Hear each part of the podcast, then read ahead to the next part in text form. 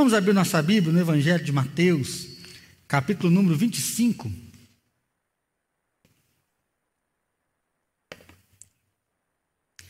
Evangelho de Mateus, capítulo 25, versículo 14. Mateus 25, 14 até o 30, diz assim a palavra do nosso Deus.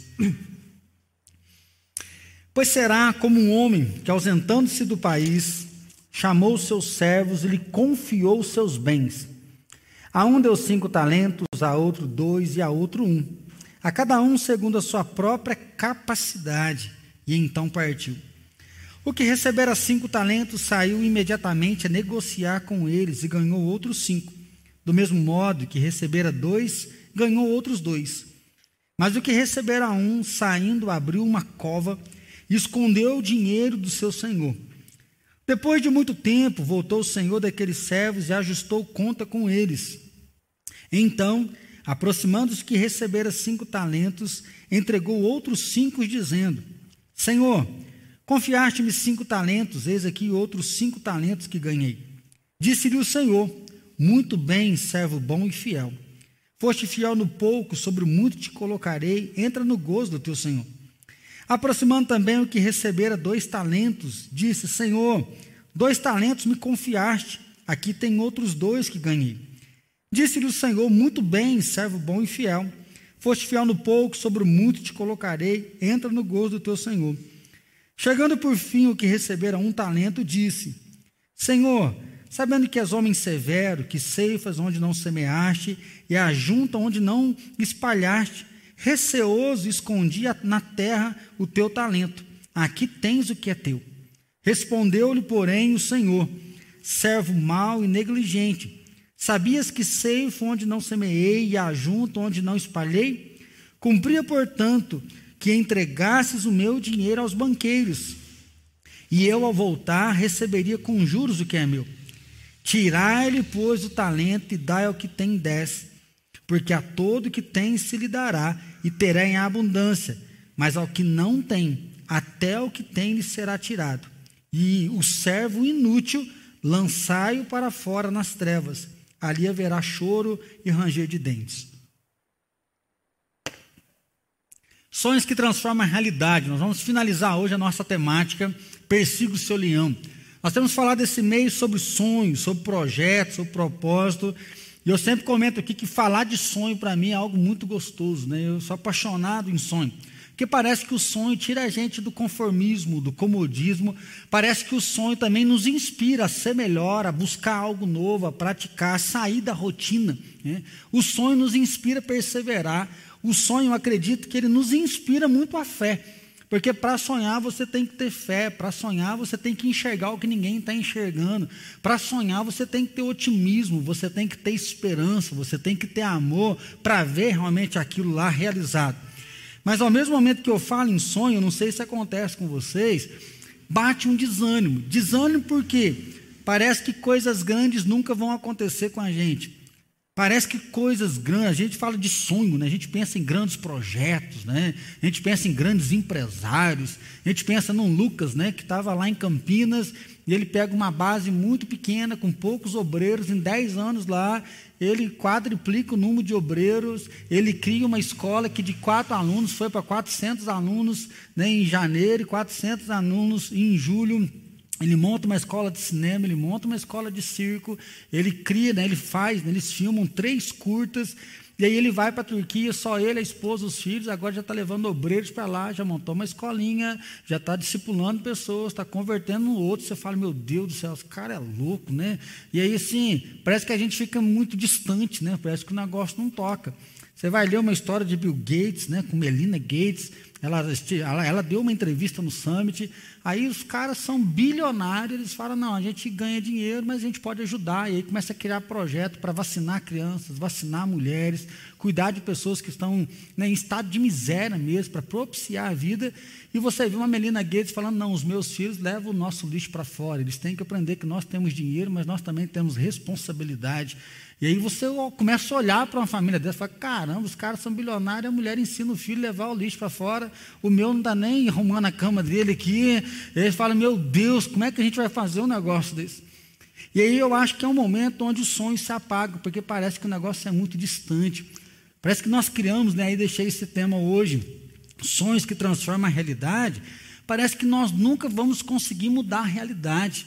Né? Aí tem aquele jargão, tentei mudar o mundo, mas vi que não conseguia. Né? Tentei mudar meu país, mas vi que não dava também. Tentei mudar minha cidade, mas vi, estou ficando velho, o negócio não aconteceu.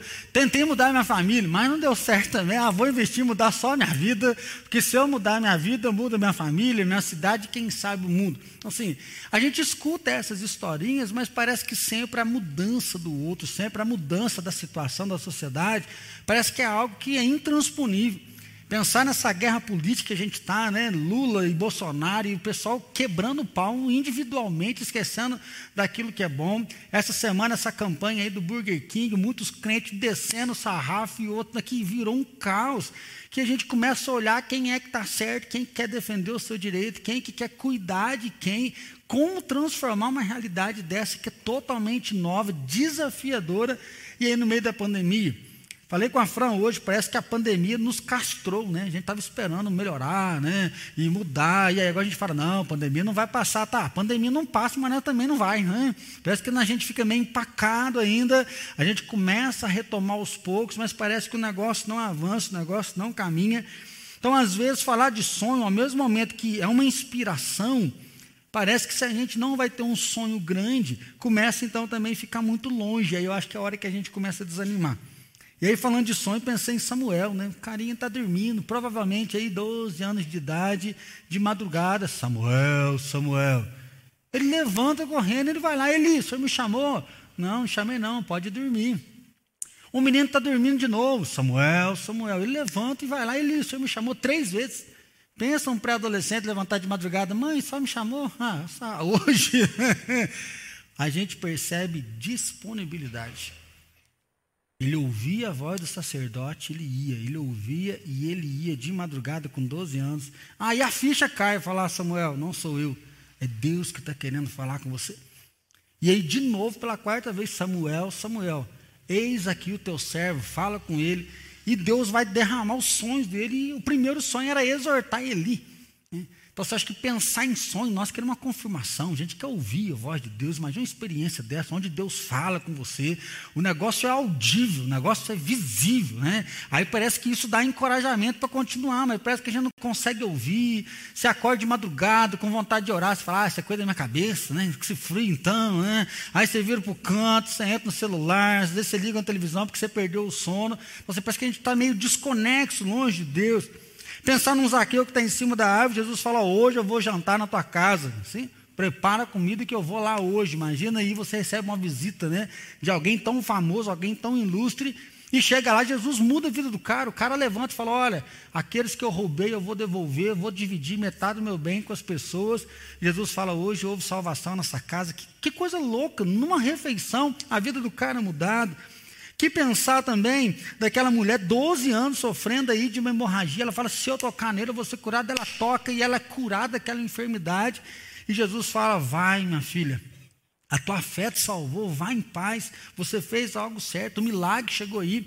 Assim, como que a gente fala de sonho, de coisas extraordinárias acontecendo, né, do sobrenatural, ouvir a voz de Deus, receber Jesus na própria casa, aí vem nós, não está recebendo ninguém em casa. Aí nós estamos esquecidos, abandonados, largados. Os que vai ainda vai levar conta. Sim.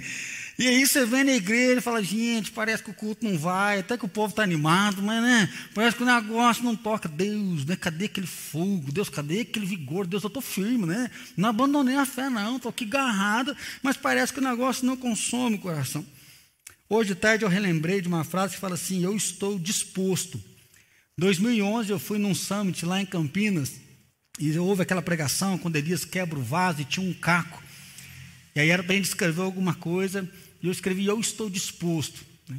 Disposto ao quê? Disposto a realizar o sonho de Deus, disposto a compreender o sonho de Deus, disposto a descobrir nessa vivência diária, nesse caminhar diário, de me encontrar com projetos, com propósitos, como homem, como marido, como pai, mas como filho de Deus antes de ser pastor, como pastor, para poder viver realmente uma vida que vai trazer uma felicidade, mas vai trazer satisfação, para chegar no final e falar: chorei, sorri, mas o importante é que emoções eu vivi e eu estou em paz para ir para a glória.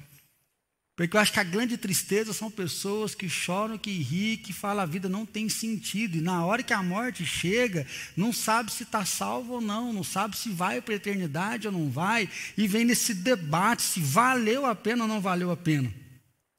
Eu entrei e fui convidado para entrar num curso de justiça restaurativa. Né? É um projeto piloto que está acontecendo, acho que no país, e no Minas Gerais é um dos estados que vai acontecer, se não me falo em memória, em três cidades. E eu ouvi três coisas no curso essa semana que eu, eu queria chamar a sua atenção. A primeira história foi de um, uma cidade né, no Oriente Médio, onde se tem um gueto que ele é fechado por muros, aproximadamente, não lembro se é seis ou oito metros de altura o muro. É a mulher que contou para nós a história, disse que ela entrou no gueto e conversando com as crianças, e lá não tem comida, não tem internet, não tem energia, ajuda humanitária, a ONU que tem que ficar levando tudo lá. E ela conversando com uma criança, ela falou assim: lá a discussão não é se a terra é plana ou se a terra é redonda. Lá eles acham que a vida só existe no gueto, não existe vida fora do gueto. A concepção das crianças é que o mundo, o planeta ao qual nós vivemos, está fechado dentro daquele muro. E aí ela foi falar do Brasil, foi falar de praia, falar de floresta, que eles não concebiam uma, uma ideia dessa. Ela conta que foi conversar com um homem lá nesse gueto falou assim: o que, que o senhor quer? Ela tinha, estava trabalhando pela ONU, então pode levar ajuda humanitária, pode levar alimento. Diz que algumas pessoas tinham um pão, ainda tinha que pedir um pão para comer por dia. E depois que ela perguntou, ele falou assim: olha, o que eu queria você já fez. Eu queria que você desse atenção, porque as pessoas, quando vêm aqui, elas não perguntam o que a gente quer, elas só trazem. Elas despejam o que elas querem dar e elas vão embora. Mas você me enxergou como pessoa. Ela fala, ah, tudo bem, mas me pede o que, que você quer, né? eu posso ajudar você de alguma forma? O que, que eu posso fazer por você? Eu falo, faz isso que você fez, vem uma vez por semana e meia hora você conversa comigo. Ela, não, mas o que, que você quer que eu faça? Eu falo, estou falando. Venha uma vez por semana e converse comigo, porque é isso que eu preciso. Quando ela estava conversando sobre isso, eu estava pensando de Machado. Eu pastoreei lá três anos, e o bairro, né, que é a igreja lá onde eu pastoreava, eu morava, ele era, tinha um apelido de Vietnã. Né? Você já deve saber por quê, né? Bala para tudo quanto é lado. Agora já mudou um pouco a realidade do bairro, mas mesmo assim ainda é um bairro bem violento. Eu assustei, porque quando eu fui morar lá, e a gente está lá, pastor, você vai para a cidade hoje? Eu vou para a cidade aqui, eu já estou na cidade. Né? Nós não moramos na roça, não, a gente mora num bairro. Não, pastor, você vai na cidade, ou seja, na cabeça deles, ir para o centro, ir para a cidade. Por quê? São aquelas casinhas populares que o prefeito joga num canto que não tem supermercado, não tem farmácia, não tem vida, e aí as pessoas não têm dinheiro, não tem nada. Para ir para a cidade se gasta quase uma hora para ir de a pé para fazer compra. Então, assim, falar, o senhor vai para a cidade mostra uma exclusão, ou seja, nós não pertencemos à cidade, nós moramos totalmente fora, é a consciência que se trabalhava. A Fran estava junto com o pessoal no final do ano passado, né, do Estação Vida, e era para fazer um texto, né, para poder passar de ano e fazer um texto sobre Minas Gerais. E aí crianças de sexto ou oitavo ano com dificuldade para falar o que, que é Minas Gerais. E a redação era para falar sobre coisas típicas de Minas, e eles não sabem o que, que é coisa típica de Minas não sabe que pão de queijo é coisa de mineiro. Por quê? Porque só se come arroz e feijão, né? E aí, às vezes, come no café, come na janta, come de noite, come de dia, se tem, e come as doações que vão chegando. Assim, a exclusão está perto de nós, a dor está perto de nós. Às vezes nós pensamos muito em fazer grandes coisas, e como grandes coisas estão longe de nós, nós esquecemos daquele que a gente pode alcançar. A segunda história que nós ouvimos é que também em um lugar no Oriente Médio eles tinham que destruir um assentamento de aproximadamente 300 pessoas. A polícia chegou e ela foi derrubar essas casas, e essa pessoa que nos contou a história, ela estava lá, chamaram para ir lá, ela tinha que fazer o um relatório para a ONU, Conselho Mundial de Igrejas, só que ela achou que chegando lá ia ter uma manifestação, o povo colocando fogo, as crianças na frente, né, um quebra-pau entre polícia, e disse que ela chegou lá, a polícia já estava destruindo as casas e aí ela viu o líder daquela comunidade saindo com as crianças, ela foi perguntar o que, que eles iam fazer. Eu falei assim: não, nós vamos fazer chá para servir para os policiais. Ela, chá, eu achei que vocês iam fazer um rebuliço aqui, um manifesto, a gente ia colocar isso aqui na internet, ia colocar isso, né, dar voz para vocês, para o mundo. Ele falou: não, nós aprendemos que as pessoas que fazem violência, as pessoas que destroem alguma coisa lá fora, é porque dentro dela já foi destruído algo. Então, ao invés da gente levar mais destruição, nós queremos levar uma cura por dentro, porque se elas se reconstruírem por dentro, provavelmente elas não vão destruir lá fora. Nós vamos fazer chá, porque aqui nós acostumamos, quando as pessoas estão muito mal ou são violentas, a gente tem que dar o que a gente tem. Como nós não temos nada, a gente sempre leva as crianças para colher chá. Então a única coisa que nós temos é chá. Por isso nós vamos fazer chá e vamos entregar para esses policiais. Disse que os policiais receberam o chá no meio da destruição, beberam o chá, continuaram a destruir, realmente as casas foram destruídas. No período de inverno, ela fala: imagina a tristeza dessas famílias que não tinham nada. Só que depois que ela foi ver o vídeo dos policiais antes da destruição e depois da destruição, diz que o rosto dos policiais era um outro. Ela falou assim que às vezes nós não podemos mudar a realidade, mas nós podemos transformar, porque um ato que nós fazemos, nós não sabemos o impacto que isso vai florescer no coração das pessoas. Nós não sabemos como que uma ajuda, como um toque, né, como uma ação nossa, pode despertar algo no coração de outras pessoas. E aí uma outra frase que me marcou, né, foi da juíza, da Ayla. A gente estava conversando e falando a questão do Brasil, de tanta corrupção, de tanta violência, né, de um país de muita injustiça, de um povo que sofre muito, que batalha muito e que a gente tem medo muitas vezes de viver aqui mesmo. Ela falou assim que uma das grandes penas que ela tem é de ver muitos brasileiros querendo sair daqui e morar em outros países que vai ter qualidade de vida, que vai ficar sossegado, que vai poder desenvolver uma vida boa. Ela falou assim: tá, eles têm direito, eles têm direito de procurar uma vida melhor, mas por que nós que vamos ficar aqui não podemos fazer daqui um lugar melhor? Por que, que nós que estamos aqui não podemos, pelo menos, fazer a nossa parte de tocar o Brasil de tal forma que a gente possa mudar e de transformar? Eu confesso que eu ouvi essa frase dela, né, como juiz, e a gente sabe que juiz, promotor, polícia não pega coisas boas nas mãos. Está né? Tá acostumado muito com pessoas que vão para a cadeia, saem da cadeia, que voltam para a cadeia, que saem da cadeia, que voltam para a cadeia, com uma transformação muito difícil.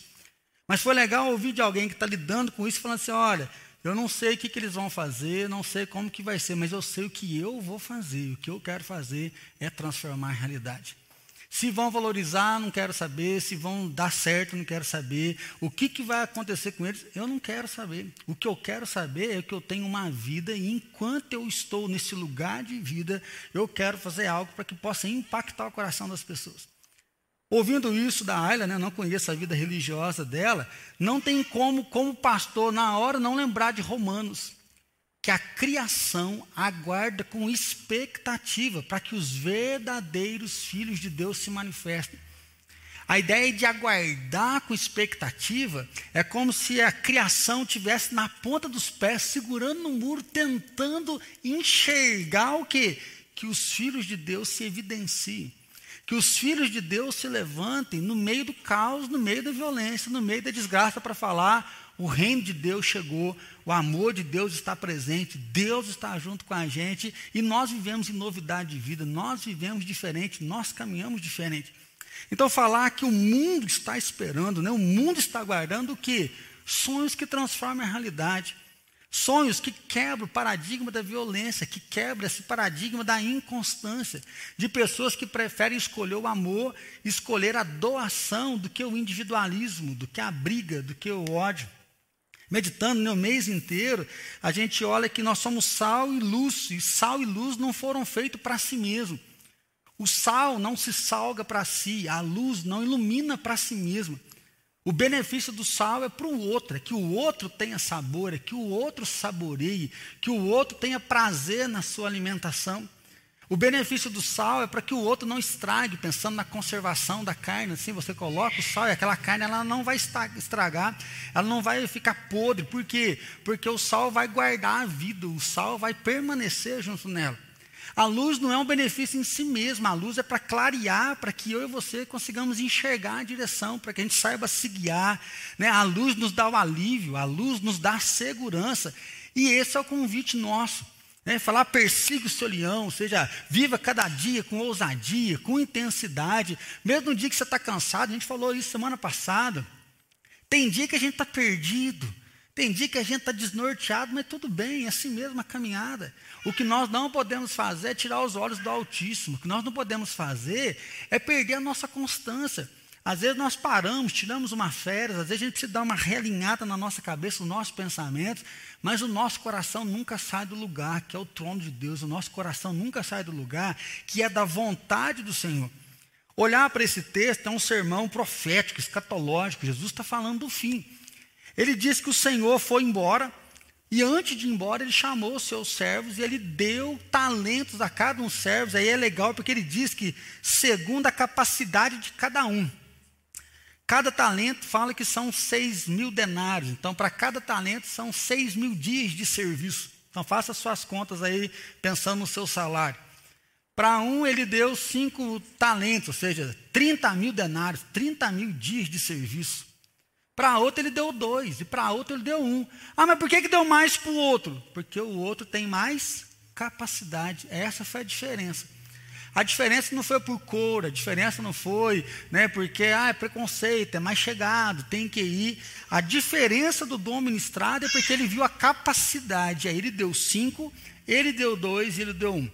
O texto continua dizendo que assim que recebeu, o que pegou cinco talentos, ele já foi negociar. E ele começa a negociar, ele vai multiplicar aquele talento. O que ganhou dois, a mesma coisa, ele já foi multiplicar.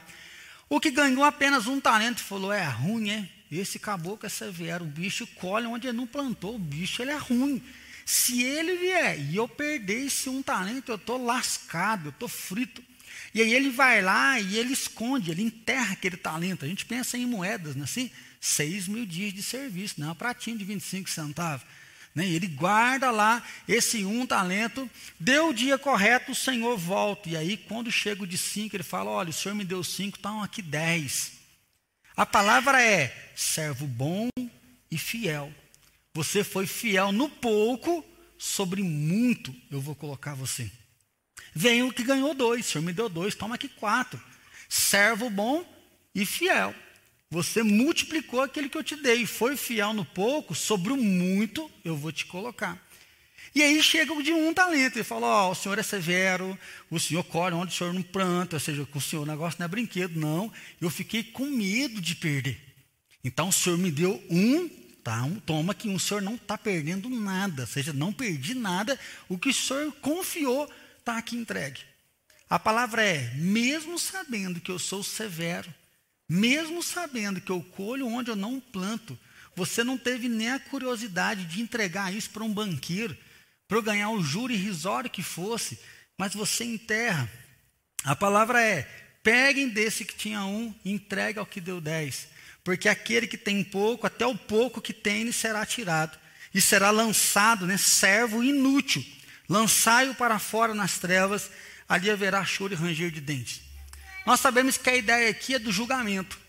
O que multiplicou, ele está na eternidade com Deus. O que não multiplicou está sendo lançado no lago de fogo e enxofre, porque a ideia é da não obediência. Ele não obedece.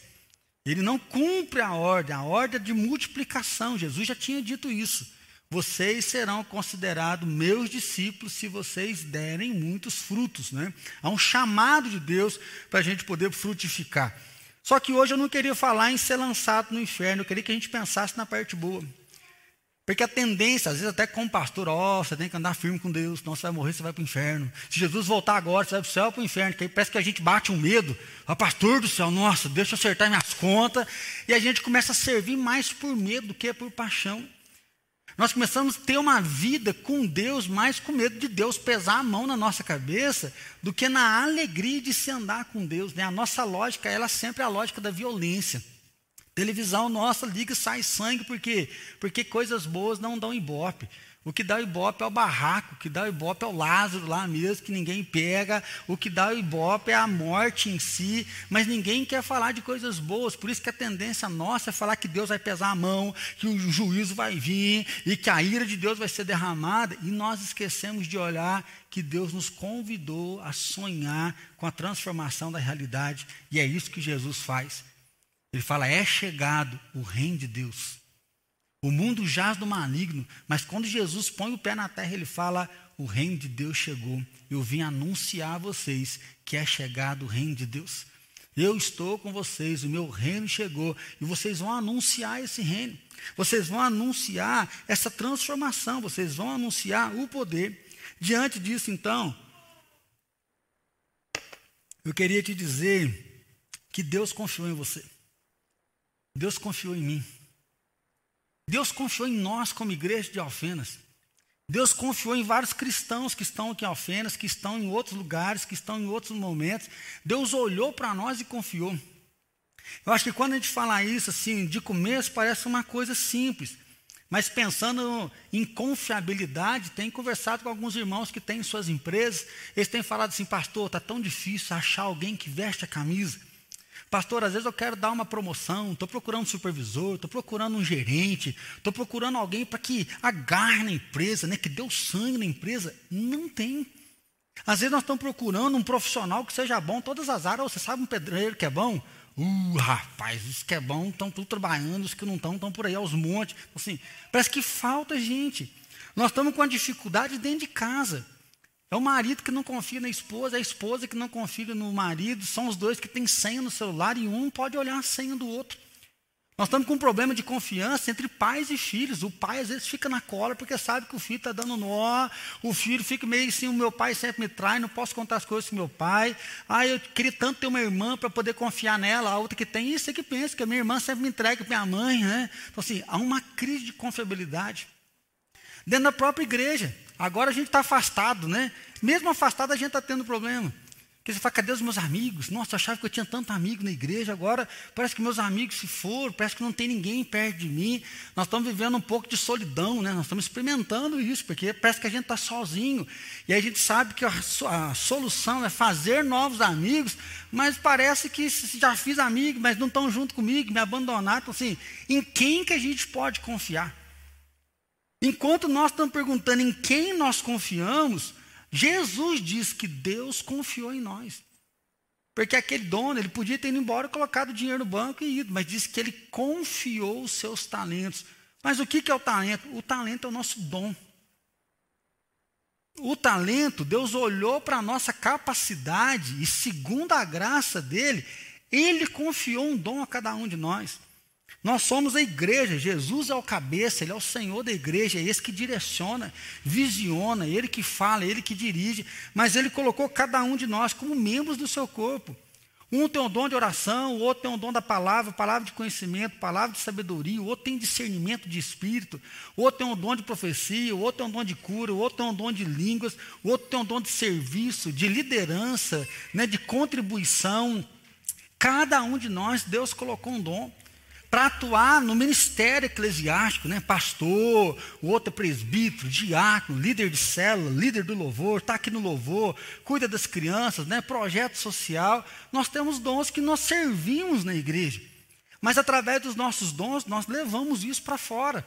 Você leva para a escola, você leva para a sua empresa, você leva para diversos lugares onde o serviço chega com qualidade onde as pessoas, além do serviço chegar com qualidade, chega a honestidade, chega o cuidado, onde Deus toca as nossas mãos. Lembra do bom samaritano? O bom samaritano é Deus chegando naquele cara que tinha sido roubado. O bom samaritano é Deus limpando as feridas daquele homem que estava caído, que estava sofrendo. O bom samaritano é a palavra que Deus chega no outro através de um samaritano. E aí é bonito olhar para esse texto, porque por mais que tenham capacidade, eles não estavam competindo para isso, eles não estavam simplesmente buscando, quero dom, quero dom, quero dom. Deus olha para mim, olha para mim, eu sou perseverante. É Deus olhando para eles.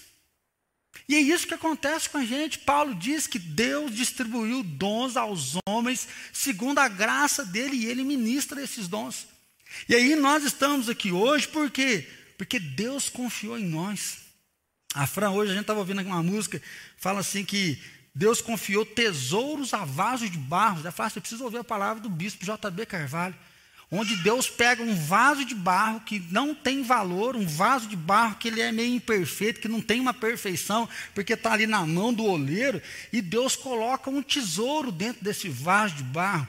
Ou seja, ele coloca o Espírito Santo em nós, Jesus passa a habitar em nós, nos dá uma nova vida e Deus nos coloca aqui para ser essa resposta. Deus nos coloca aqui para, através da nossa vida, tocar o coração de pessoas. Deus nos coloca aqui para viver sonhos, não sonhos individualistas. Sonhos que realmente podem abençoar, nada é errado você querer seu carro, quer namorar, quer casar, quer comprar uma casa, quer construir, quer fazer uma viagem legal. Isso é bênção. Isso é bênção, porque, porque Deus prospera, mas quando nós começamos a perceber o sonho de Deus, nós vamos perceber que dentro do nosso carro, dentro da nossa casa, dentro da nossa viagem, isso pode transbordar e redundar em cuidado do outro. Isso pode redundar realmente né, em tocar o outro lá com uma dignidade, tocar o outro com amor, tocar o outro com salvação, tocar o outro com cura, tocar o outro com a esperança da eternidade que entrou dentro de nós. Então, muitas vezes nós nos sentimos inúteis, nós nos sentimos sem força, nós achamos que nós não vamos dar conta, nós achamos que não é com a gente. Nós até indicamos outros. Ó, oh, gente, quem que vai ser fulano? Ah, fulano. A gente é bom para indicar os outros, porque nós não conseguimos confiar em nós mesmos. Mas Deus olha para nós e fala: Eu quero você. Jonas, Jonas foge. Deus fala: Eu te quero, Jonas. Ele fala: Eu não, vou pegar aquele povo desgraçado lá, não. Que lá tem que morrer para o inferno mesmo. É isso que Jonas faz. E aí, quando ele pede perdão, Deus coloca ele de novo. Ou seja, é você que eu quero, é você que vai pregar lá. Tomé, a gente viu domingo passado. Mas mostra aí, pode palpar, Tomé. E ele não manda embora. Deus confia em Tomé. Fala, Tomé, viu, é de verdade. É você que eu quero, Tomé. Nós vemos Felipe, Senhor, mostra-nos o Pai. Fala, cara, tem três anos que eu estou com você. Até agora não, não linkou esse negócio aí. Wi-Fi, está só o sinal, mas não, a conexão não aconteceu. Eu ia falar, a ficha caiu, meu farinha de mercúrio, estou velho, meu Deus do céu. É? Então, assim, está o sinal, mas até agora o negócio não entrou aí. Mas Jesus não manda embora, porque, Felipe, eu confio em você. Às vezes nós achamos que realmente coisas grandes nunca vão ser com a gente. Nós achamos que projetos grandes nunca vão ser com a gente. Mas eu li uma frase, não sei se foi no livro, né, que a gente está meditando juntos aí, onde que foi, que fala assim: você pode não tocar um milhão de pessoas, mas às vezes uma das pessoas às quais você vai tocar, ela vai tocar um milhão de pessoas. Deus confia em você. Não despreze então os pequenos comícios. Não despreze aquilo que Deus colocou na sua mão. Olhando para essa não valorizar, né, eu pensei em mim, até compartilhei aqui, eu já sempre falo, né? Que quando eu fui para o seminário, eu nunca tinha falado um você na minha vida, era só você. Né? Então, assim, comecei a falar você, porque fui para o seminário, aí, ei, mineirinho, você não sabe nem falar, hein? Até hoje, né, a Fran fica brava quando fala mulher aqui, a mulher ainda não sai perfeita, né? Você já, já melhorou, né? E aí, quando eu terminei o meu sermão de licenciatura, né, para poder passar pelo presbitério, fui examinado, já tinha aprovado no exame teórico, fui aprovado no sermão, né, 15 pastores com a canetinha lá anotando, aprovado. Eu saí, acabou o culto, uma irmã me chamou no cantinho e falou: Tato, a palavra foi boa, mas o teu português é péssimo. Ninguém vai querer te ouvir com um português desse. Dois anos depois, vem o convite para eu vir para Alfinas. Uma cidade universitária. Uma das primeiras coisas que eu falei assim: o que, que eu vou fazer numa cidade universitária? Não sei falar, ué. Pregar até que eu prego, mas. Pam. Eu lembro, um dia eu fui confessar para a Fátima para Tatá. Falei assim: eu achava que vocês não iriam ficar nessa igreja. Porque eu pregava com duas mestras da Unifal. E a Tatá, uma calma, não sei se está assistindo a gente agora, né? E eu falei, gente, essas mulheres não vão dar conta de me ouvir, porque meu português é péssimo. E depois nós chegamos um dia que a gente viu aqui 70 universitários no nosso culto, e muitos deles falaram assim, pastor, louva a Deus pela tua vida, porque olha, eu sou crente desde pequeno, mas agora eu aprendi o que é ser cristão. Já teve filho de pastores falando assim: olha, meu pai é um homem de fé, mas pela primeira vez eu fui pastoreado, né? primeira vez eu fui cuidado. Muitas pessoas falam assim: olha, eu estou com Jesus faz tempo, mas agora eu aprendi o que é servir a Cristo. Por quê? Porque Deus confia na gente. Porque a gente começa a perceber que o dom é dele, não é nosso. Nós temos capacidade, mas o dom é dele. Nós sim, tem nosso, né? O dom vem e ele mexe, mistura com a gente e sai muita gente, mas o problema é que nós achamos que a capacidade é nossa. Nós achamos que o poder é nosso, aí a gente quer orar, a gente quer jejuar, a gente quer estudar, porque aí a gente dá uma potencializada e aí o bicho vai pegar e o negócio vai acontecer.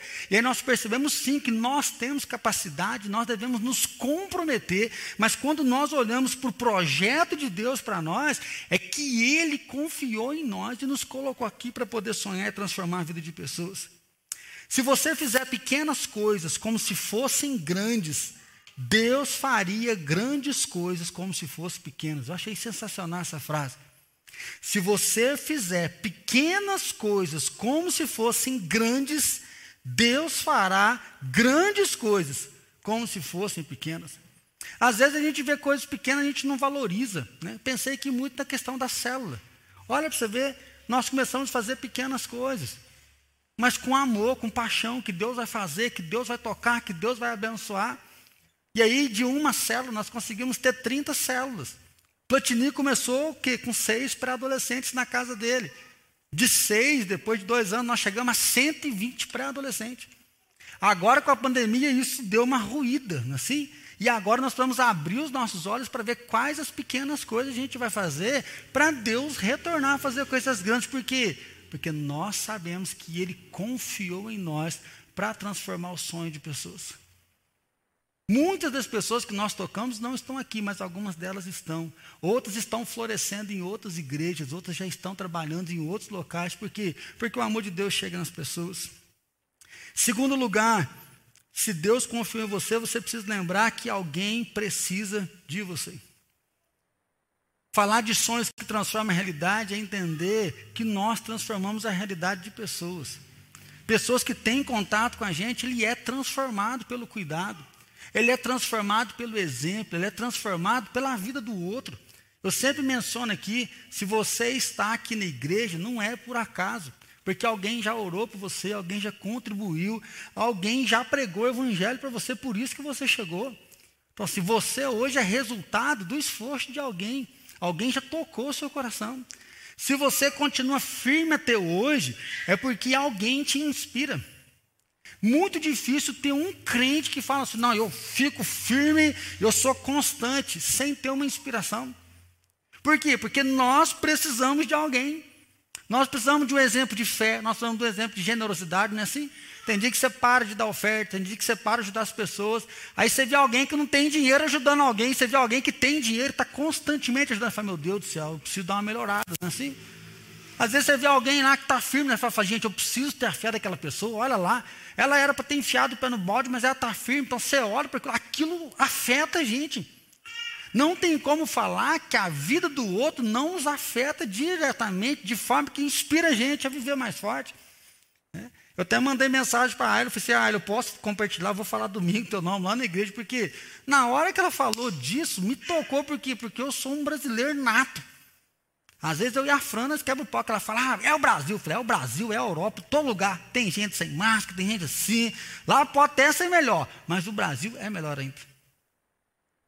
Então, assim, se Deus chamou realmente para estar em outro lugar, glória a Deus, vá florescer.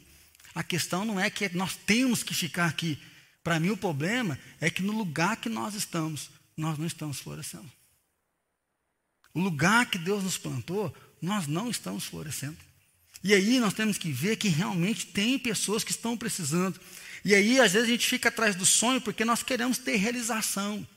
Nós estamos atrás do sonho porque nós queremos ser felizes, nós queremos ter sucesso. E quando nós não atingimos o sucesso que a gente quer, a tendência é desanimar. A pandemia fez isso com a gente. Estava conversando com o Carlos de manhã. O tempo que o turma do Alaic estava animado, os jovens animados, qual que foi a época? A época que a gente estava entregando Bíblia, fazendo evangelismo lá no Carnalfenas, né? Tem uma galera aqui que já está mais jovem, igual eu, assim. Cinco horas da manhã a gente vai para Carnalfenas, fica lá até as oito, vem para cá, toma um café e já vai no outro lugar e faz malabares e vem a turminha da dança e faz um cultão e arrasta as cadeiras. E aí a gente termina, nossa, 700 Bíblias entregue, orei com o fulano na rua, orei com o outro, o outro chorou, e eu apertei o outro, outro é filha da fulano, que o outro lá de Indaiatuba se converteu, o outro falou que vai voltar. Uh, dá certo. Agora na pandemia, vou no culto, não vou, nossa, fulano tirou a máscara, deu uma tossida, me deu até um arrepio. Assim, a pandemia nos castrou. E aí, muitas vezes, por não ter o sucesso que a gente queria, a gente murchou. Por não ter o sucesso que nos motiva a viver, motiva a caminhar, parece que ficou mais fácil a gente enterrar o talento. E aí eu estava olhando, né, o cara enterra o talento porque está com medo de perder. A gente falava, né, já preguei várias vezes falando, esse cara não foi fiel, esse cara não obedeceu, esse cara não multiplicou, né, já preguei um monte de vezes, mas na hora que eu estava lendo, foi diferente.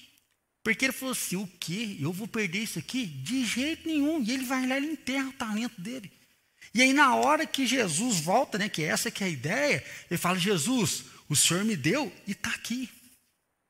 Às vezes, enterrar o talento, a gente mantém a vida de oração, mantém a vida devocional, mantém a vida de crente, dando dízimo, vindo à igreja, e na hora que Jesus vem, Jesus, ó, preguei todo domingo. Ô Jesus, ó, não faltei numa escola bíblica dominical. Ó Jesus, dei o dízimo, meu cartãozinho de dízimo, ó, tá, o mês que pulou, pode olhar embaixo, tem duas vezes. E ele fala assim, mas você não multiplicou o que eu te dei. Eu confiei algo a você e você não multiplicou. Eu dei o exemplo de eu ser analfabeto aí, né, de não saber falar direito. E aí eu estava até rindo assim, pensando hoje de manhã de injustiça, né?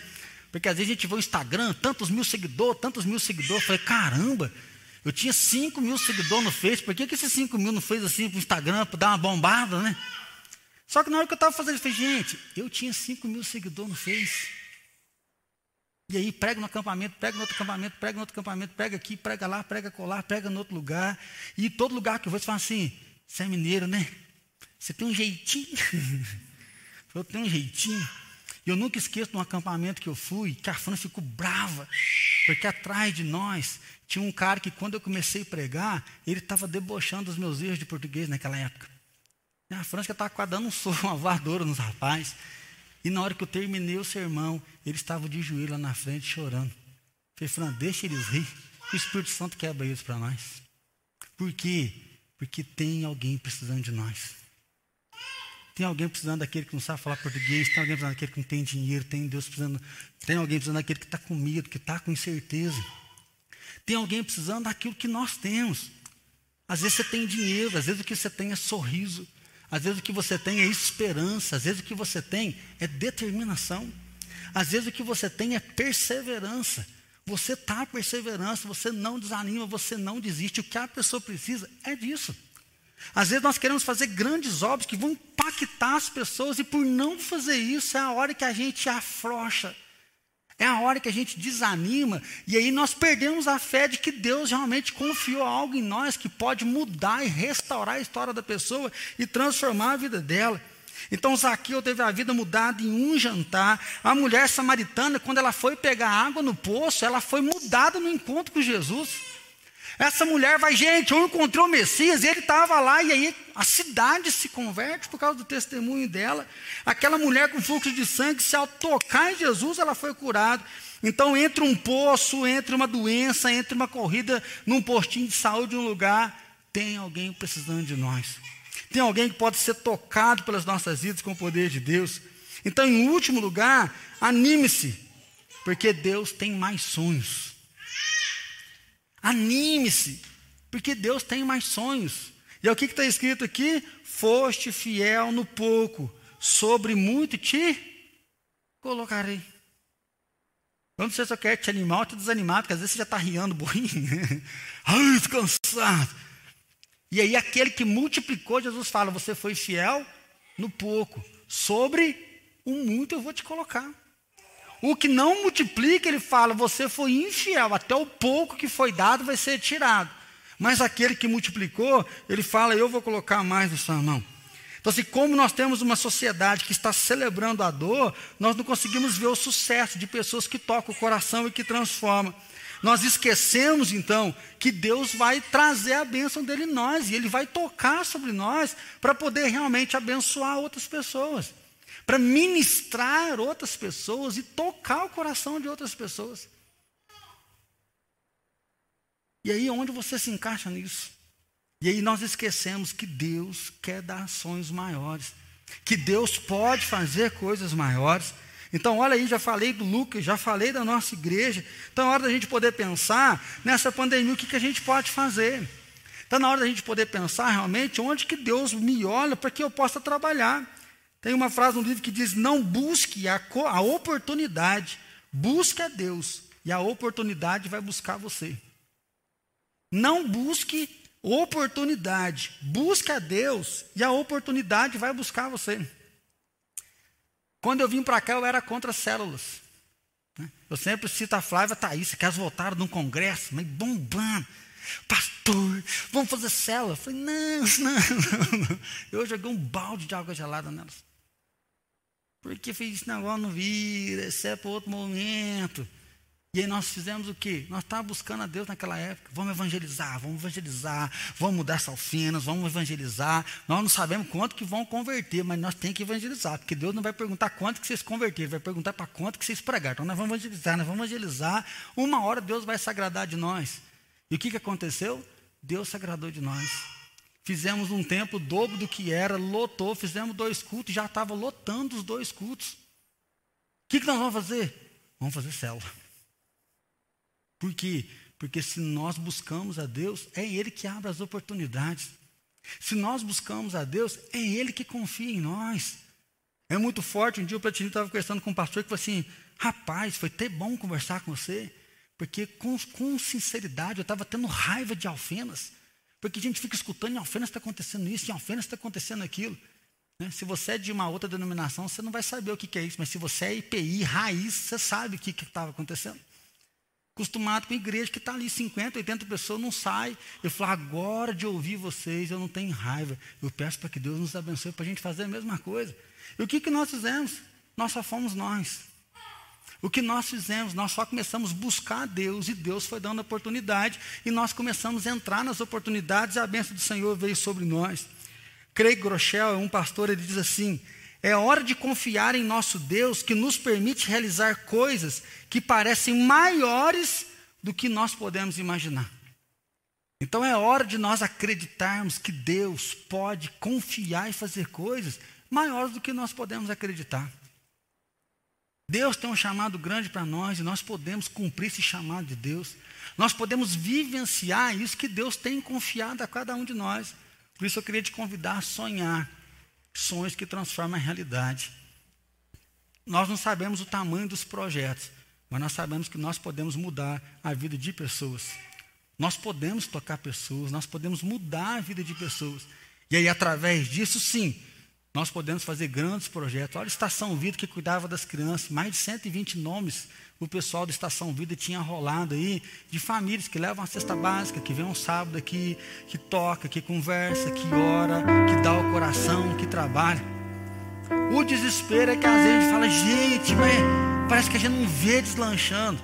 Nós não temos que ver deslanchando. Porque se Jesus fosse esperar ver deslanchando, ele tinha, não tinha nem ido para a cruz. A oração do Getsemane seria: Deus meu, Deus meu, fiz de tudo, mas o povo não está nem aí, vou desistir aqui mesmo e vou voltar para a glória. Mas a oração do Getsemane é: passa de mim esse cálice, mas não seja feita a minha vontade, mas a tua vontade.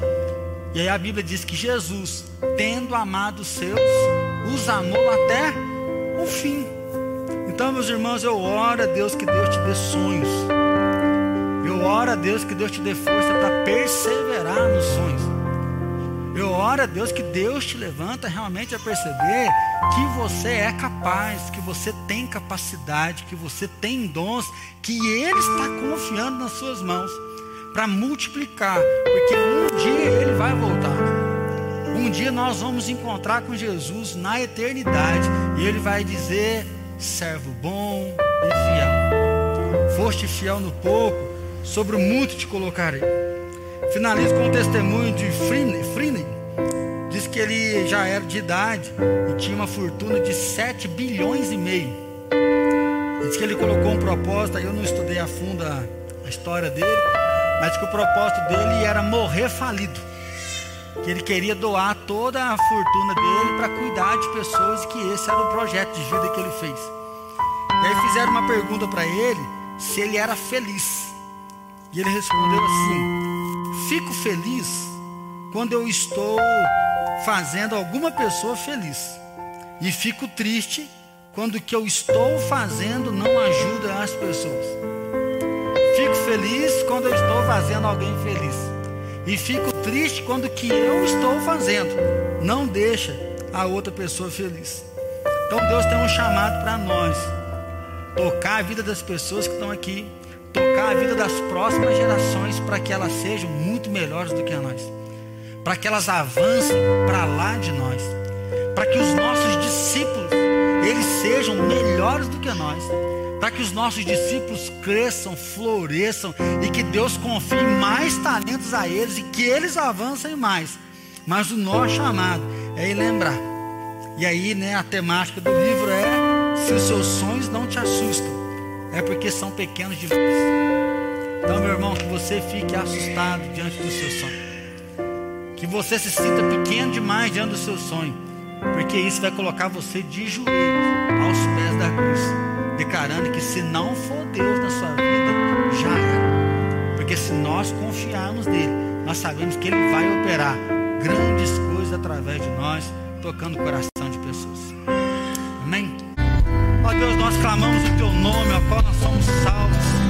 Nós clamamos o teu nome, ao qual nós somos chamados para uma nova vida.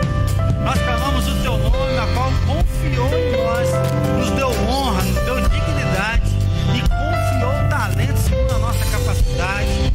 Ó Deus, nós pedimos perdão porque às vezes nós temos medo, nós estamos cansados, enterramos os nossos talentos, mas nós queremos renovar hoje a nossa alegria, a nossa força no Senhor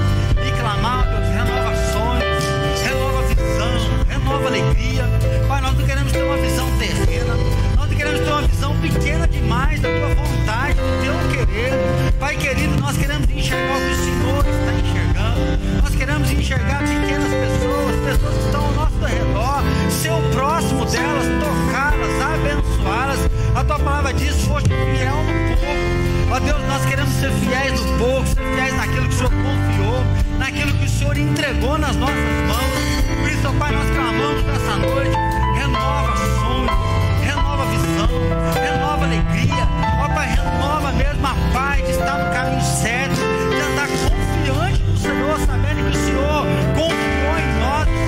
chamou, sabendo que o Senhor começou e que o Senhor vai terminar essa boa obra.